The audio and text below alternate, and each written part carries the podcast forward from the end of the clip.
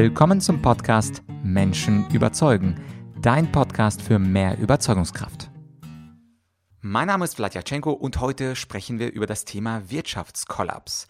Die Medien, die vermitteln ja den Eindruck, dass nun nach den Lockdowns, wo fast alle durchgeimpft sind, ein Back to Normal in der Wirtschaft kommen wird. Dass wir den ursprünglichen Pre-Lockdown-Wachstumspfad bald wieder erreichen werden und dass alles ökonomisch bald wieder gut ist. Das aber ist eine ganz große Illusion der Mainstream-Ökonomen und der Mainstream-Medien, sagt mein heutiger Gast Professor Christian Kreis.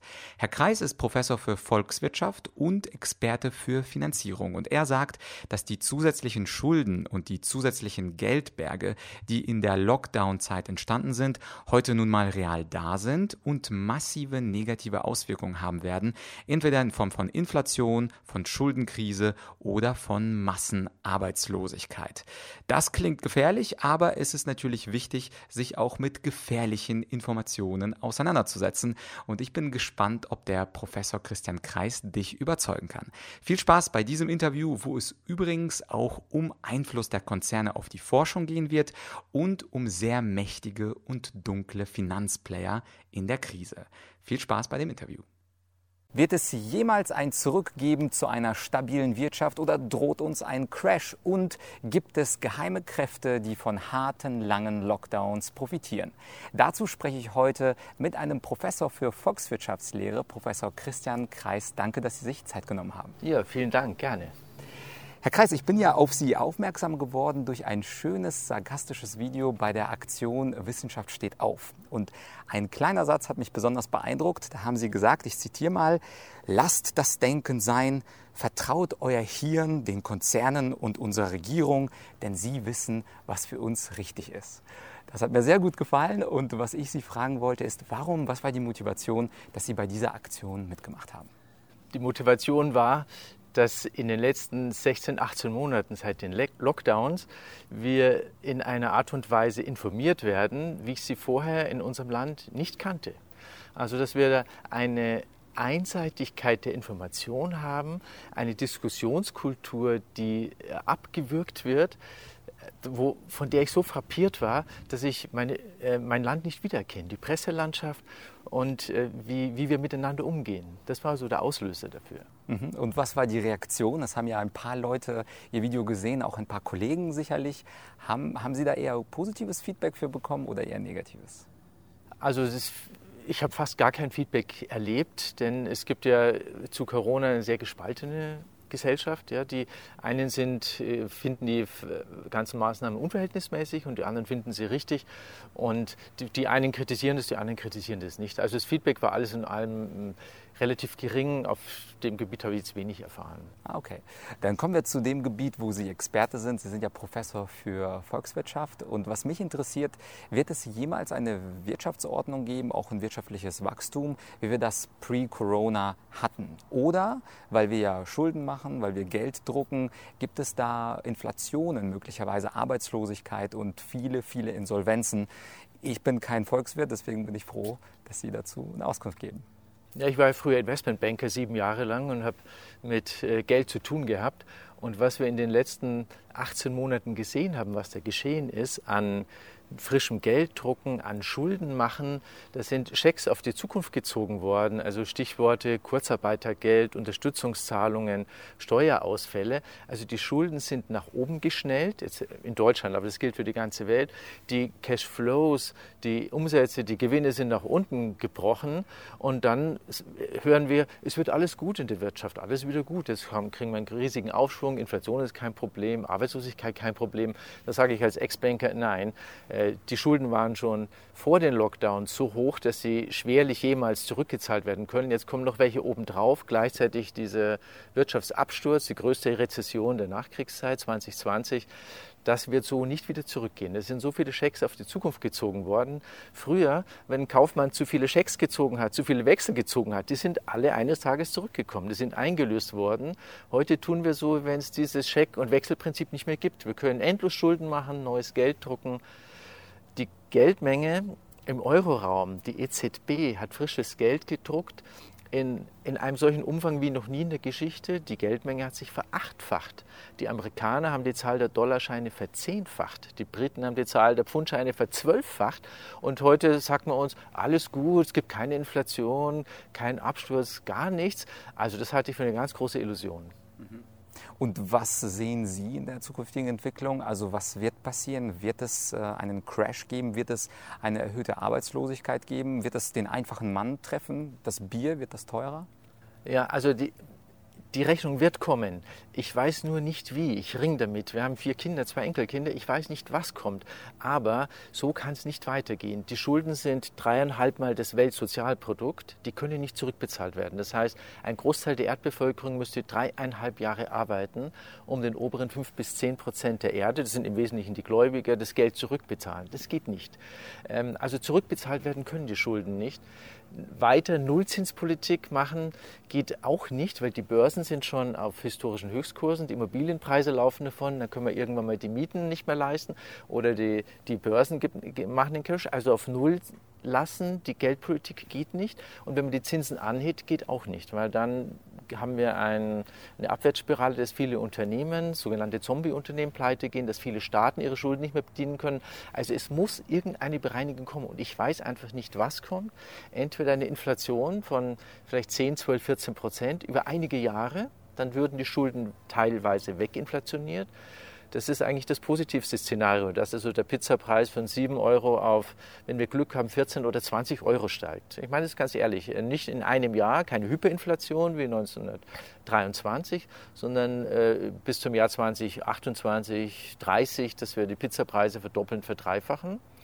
Oder aber, wenn uns das nicht gelingt, dann fürchte ich, kommt ein Wirtschaftsabsturz, dann kommt so eine... Ähm, eine Schuldenspirale, dass Unternehmen nicht mehr Schulden zahlen kann, Staaten nicht mehr. Und dann kann es sein, dass wir in eine riesige Massenarbeitslosigkeit reinlaufen. Aber irgendwie müssen die Schulden bereinigt werden. So geht es nicht weiter. Mhm. Und wenn Sie jetzt äh, für zwei Stunden die Bundesregierung beraten könnten und alle würden Ihnen zuhören, was sollte denn die Politik denn machen? Ah, das wäre so einfach, ein Schuldenschnitt. Schuldenschnitt. Alle Schulden werden auf 30 oder 50, äh, um 30 oder 50 Prozent reduziert aus. Das heißt, die ganze Schuldenlast wäre halbiert. Aber genau das machen die Politiker nicht oder Politikerinnen im Falle Deutschland, weil wenn wir einen Schuldenschnitt von 30, 50 Prozent machen, dann heißt es Vermögensschnitt für die oberen 1 bis 3 Prozent. Und die oberen 1%, die Mächtigen, die haben so eine geniale Lobbyarbeit. Die sitzen im Bundestag über die DAX-Konzerne, die haben riesige Parteispenden. Das wird nicht geschehen genau das, was das Sinnvollste wäre, ein Schuldenschnitt, eine Erleichterung für die Schuldner, genau das wird nicht geschehen, weil dann die oberen 1, 3, 5 Prozent, denen die ganzen Schulden, äh, der größte Teil der Schulden gehört, weil die da nicht mitmachen. Mhm. Und können Sie diesen Zusammenhang noch etwas ausführlicher machen? Weil für die meisten ist diese Aussage erstmal unverständlich, dass man sagt, Moment, wie werden denn die oberen 1 bis 3 Prozent denn leiden, wenn man diesen Schuldenschnitt macht? Also wer genau sind die Gläubiger und warum würden sie das niemals mitmachen? Also Schulden steht ja immer ein Gläubiger gegenüber. Wenn ich eine Million oder halbe Million Schulden habe für mein Haus, dann hat mir irgendjemand den Kredit gegeben. Ich war ja Banker, ja. Und diese, diese halbe Million Kredit, die ich aufgenommen habe, da hat irgendjemand Papier in der Hand und sagt, ich habe hier eine halbe Million Guthaben. Und diese Papiere, die man in der Hand hat, das können Anleihen sein, also Bonds, und es können aber auch ähm, andere Schuldpapiere sein gegenüber Banken oder auch gegenüber Fonds. Diese Papiere, die sind sehr, sehr stark konzentriert, weil die Vermögenskonzentration auf der Erde sehr sehr, sehr groß. Die oberen 1% der Erde, denen gehört über 50% aller Aktien zum Beispiel, denen gehört ein großer Teil des Bodens, denen gehört ein großer Teil der ganzen Finanzpapiere. Und deswegen, diesen ganzen Schulden stehen immer Gläubige gegenüber. Leute, die in ihrem Depot sehen, ah, ich habe in meinem Depot 5 Millionen, 10 Millionen Bonds, Anleihen äh, stehen. Und wenn wir jetzt plötzlich das streichen würden, Frau Merkel, Herr, Herr Macron oder Herr Biden und sagen, wir machen Schuldenschnitt 50 Prozent, dann sehen die, mein Depot ist nur noch halb so viel wert. Meine Guthaben, äh, nur noch halb geht gar nicht. Ja? Das heißt, sie würden als vermögender Mensch mit einem Depot, mit Anleihen, wo sie Anleihen drin haben und äh, Bonds drin haben, und die sind wahnsinnig viel. Diese Bonds sind äh, weit über 100 Milliarden Dollar weltweit. Der Wert ist viel größer als alle Aktienmärkte zusammen. Dann würden sie einfach diese ganzen Bonds runterschreiben und sie würden dann die Bondinhaber, und das sind eben im Wesentlichen die oberen 1, 3, vielleicht maximal 10 Prozent, denen der Großteil gehört, die würden sie teilenteignen. Und äh, da kriegen Sie natürlich einen Aufschrei.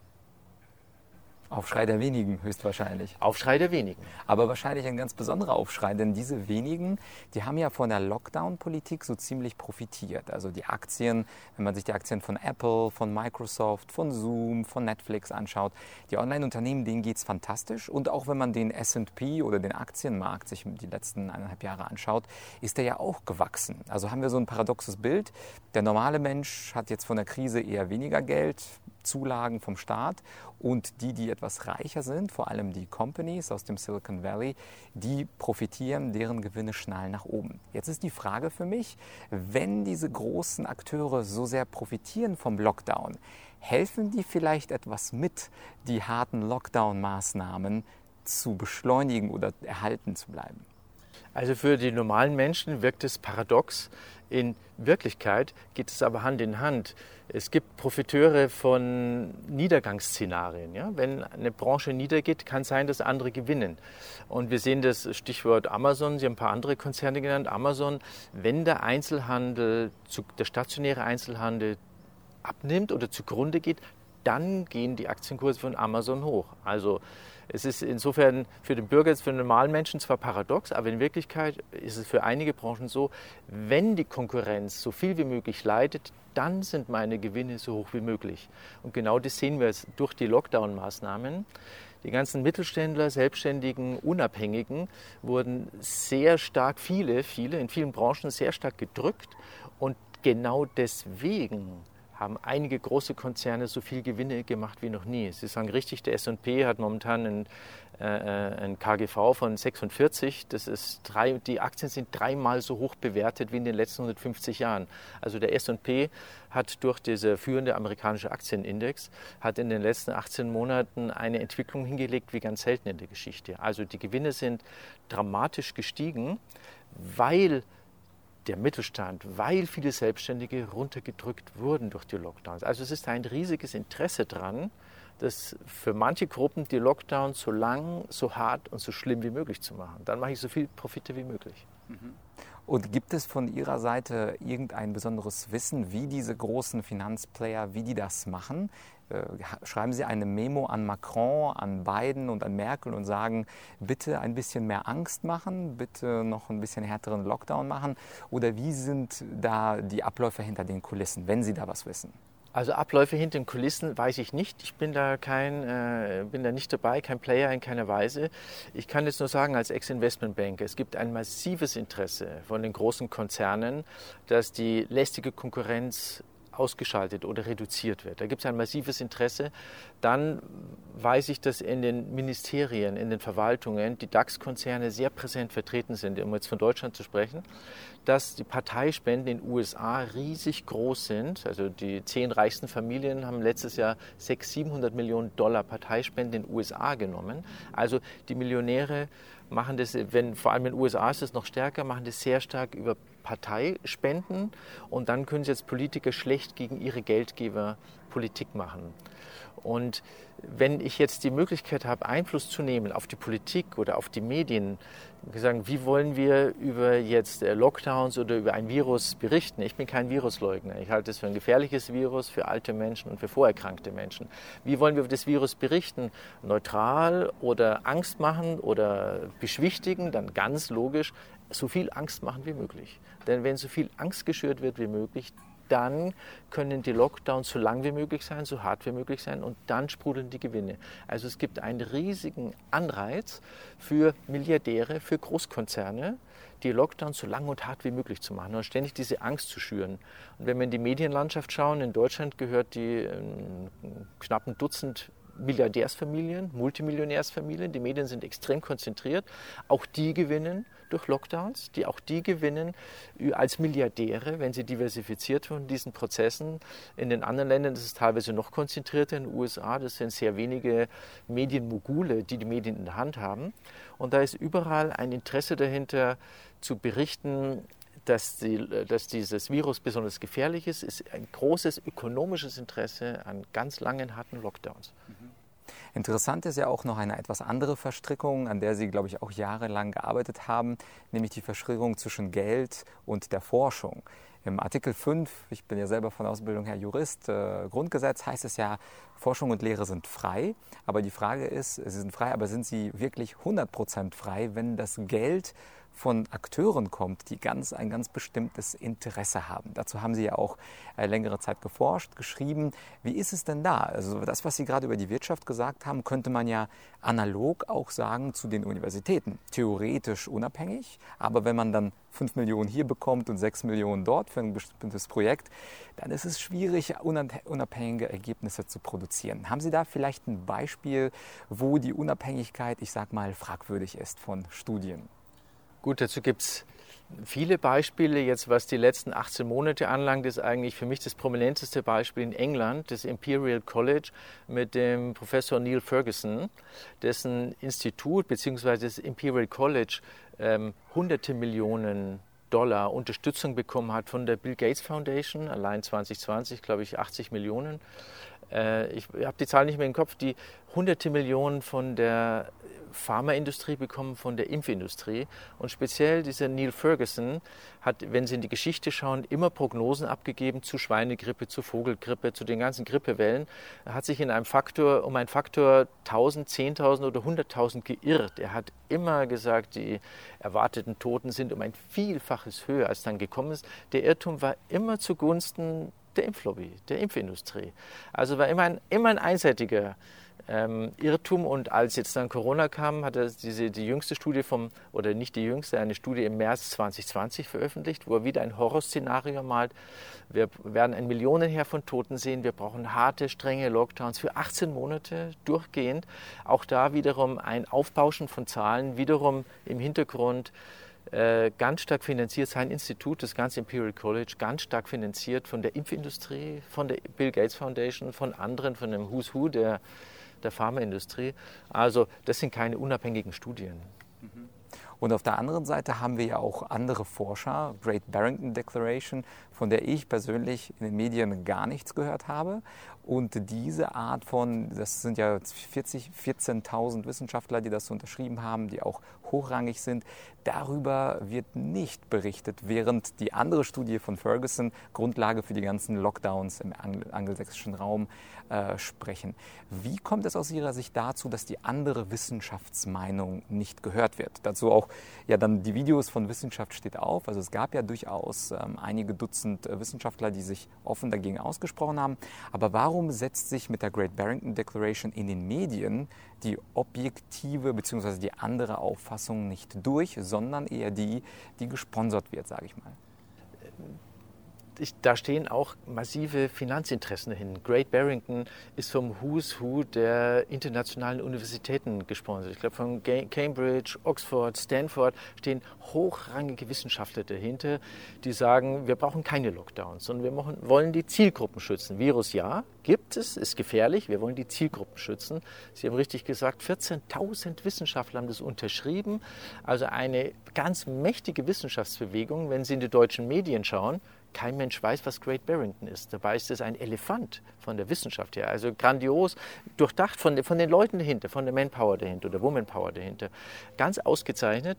Es wird vollkommen unter den Teppich gekehrt in Deutschland und soviel ich weiß auch in anderen Ländern. Das widerspricht ganz massiven ökonomischen Interessen. Wenn sich Great Barrington durchgesetzt hätte, dann hätten wir niemals diese Lockdowns gehabt, dann hätten wir niemals diese springenden Profite gehabt bei Amazon, bei den ganzen großen Konzernen, niemals diese springenden Profite bei den ganzen Milliardären. Das ist massive ähm, Gegenpolitik gegen die Milliardäre. Und ich habe den Eindruck, über Lobbyismus wird es einfach vollkommen unterdrückt, bis in die Medien hinein dass die, die Staatsmedien, die darüber nicht berichten, ich glaube nicht berichten dürfen, weil die Intendanten sagen, zum Beispiel, weiß ich nicht, die Tochter vom, vom Herrn Schäuble, ja, als Chefintendantin, ich weiß nicht, wie das dann genau läuft, aber was ich sehe, ist, dass diese wissenschaftlich unglaublich stark fundierte Position, dass die einfach nicht berichtet wird. Und meine Erklärung ist, das widerspricht ganz massiv den Interessen von, äh, von, von ganz reichen Menschen, von den Konzernen, von DAX-Konzernen, von Großkonzernen und den Leuten, die dahinter sind, Milliardären. Das ist absolut milliardärsfeindlich. Great Barrington ist milliardärsfeindlich, deswegen wird es nicht berichtet, auch nicht in Medien, die ja wiederum auch Milliardären gehört zum großen Teil. Und eine Gruppe haben wir noch ausgelassen. Wir haben über äh, große Player wie Amazon und äh, Microsoft geredet, über die Stiftungen und die Milliardäre, die dahinter stehen, über die Medien, die darüber berichten, weil sie einigen Milliardären wiederum gehören. Aber die Kaste der Politiker, die ja theoretisch unabhängig sind als Abgeordnete und nur ihrem Gewissen untergeordnet. Was, wie erklären Sie sich denn da, dass wir haben ja ca. 700 äh, Bundestagsabgeordnete, dass da es nicht eine Mehrheit oder zumindest ein Großteil der Politik da ist, wir haben ja theoretisch viele Parteien, die sich dann gegen diese großen Interessen stellt und eher die Interessen des Volkes in seiner Mehrheit vertritt. Warum machen die da Politiker denn damit?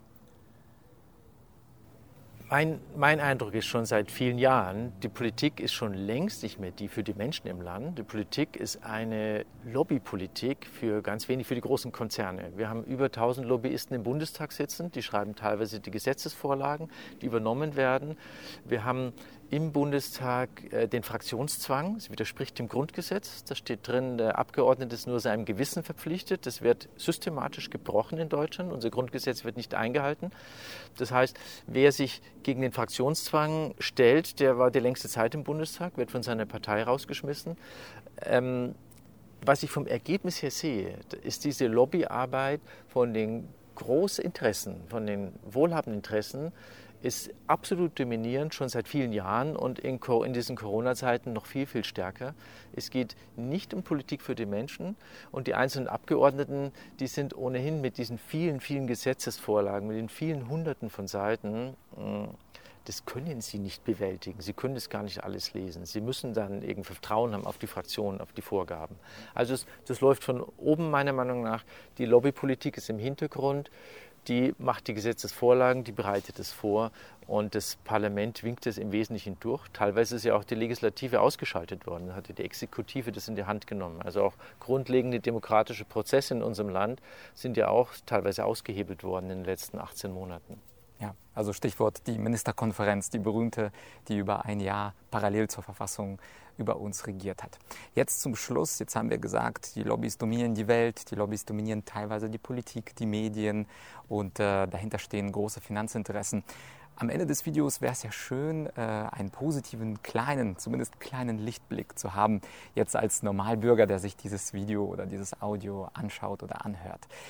Was mich zum einen interessiert, woher nehmen Sie eigentlich äh, die Informationen? Also woher könnten wir uns alle informieren, um nicht von diesen Lobbygruppen indirekt über Medien zu lesen? Und Nummer zwei, gibt es von Ihrer Seite irgendeinen optimistischen Ausblick auf die nächsten, ich sag mal, 10 bis 15 Jahre? Also zum Ersten zur Information. Es gibt ja noch Alternativmedien.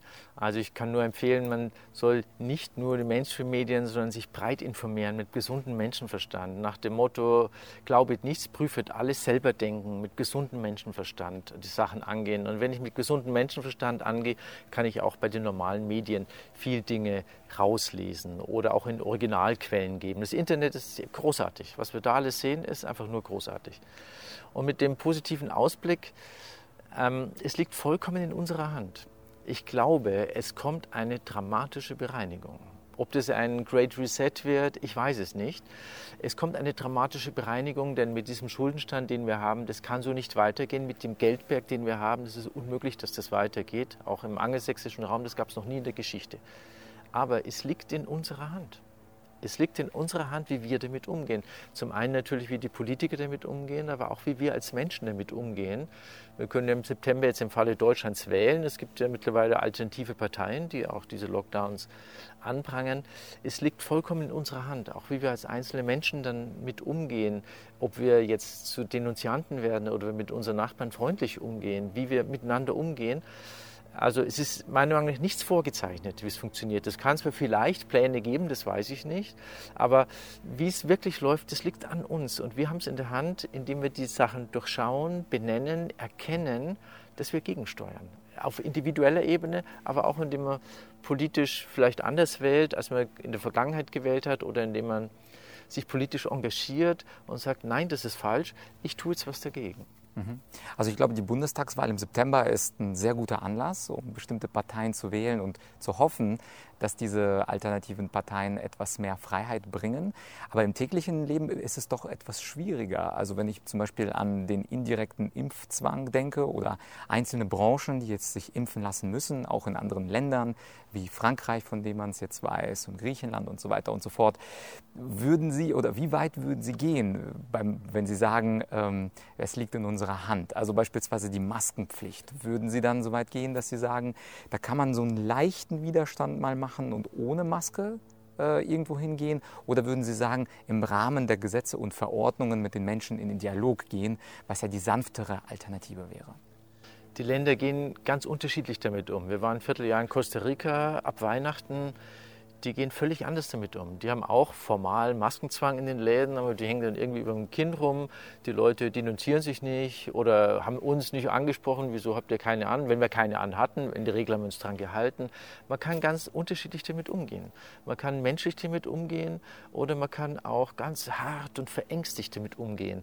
Also und dieses im täglichen, in der S-Bahn, in der U-Bahn, am Bahnsteig, wie gehen wir auch miteinander um, mit den Nachbarn, mit, den, mit unseren Bekannten und Freunden da können wir ganz viel auch im Kleinen bewirken. Auch wie reden wir mit unseren Freunden im Bekanntenkreis, mit unseren Kindern oder mit unseren Eltern die Menschlichkeit, die kommt von jedem Einzelnen. Wie wir das leben, äh, das liegt an uns. Die Verordnungen sind in ganz vielen Ländern auf der Erde ganz, ganz ähnlich. Das ist unglaublich gleich, um nicht zu sagen gleichgeschaltet.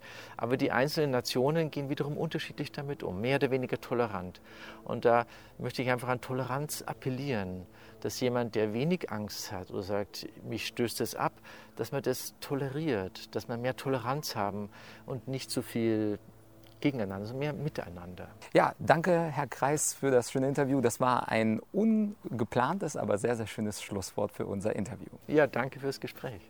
Ja, also ich fand das Interview äußerst spannend. Vor allem dieser Gedanke, dass das orchestrierte Angstschüren in der Gesellschaft ganz bestimmten Playern extrem nützt und sie entweder Milliarden Gewinne dadurch machen oder mehr politische Macht wie die Politiker oder mehr mediale Aufmerksamkeit, was ja für Journalisten gut ist. Also spannend, spannend, spannend. Ich bin gespannt, was du mir zu diesem Interview schreibst. Gerne deine Meinung an mich an podcast.argumentorik.com und wenn dir dieses Interview hier gefallen hat und du denkst, das sollten auch andere Menschen mitbekommen, dann teile doch das Interview in deinem Netzwerk, entweder über Xing oder LinkedIn oder einfach den Link als WhatsApp-Nachricht an deine Freunde und Bekannten.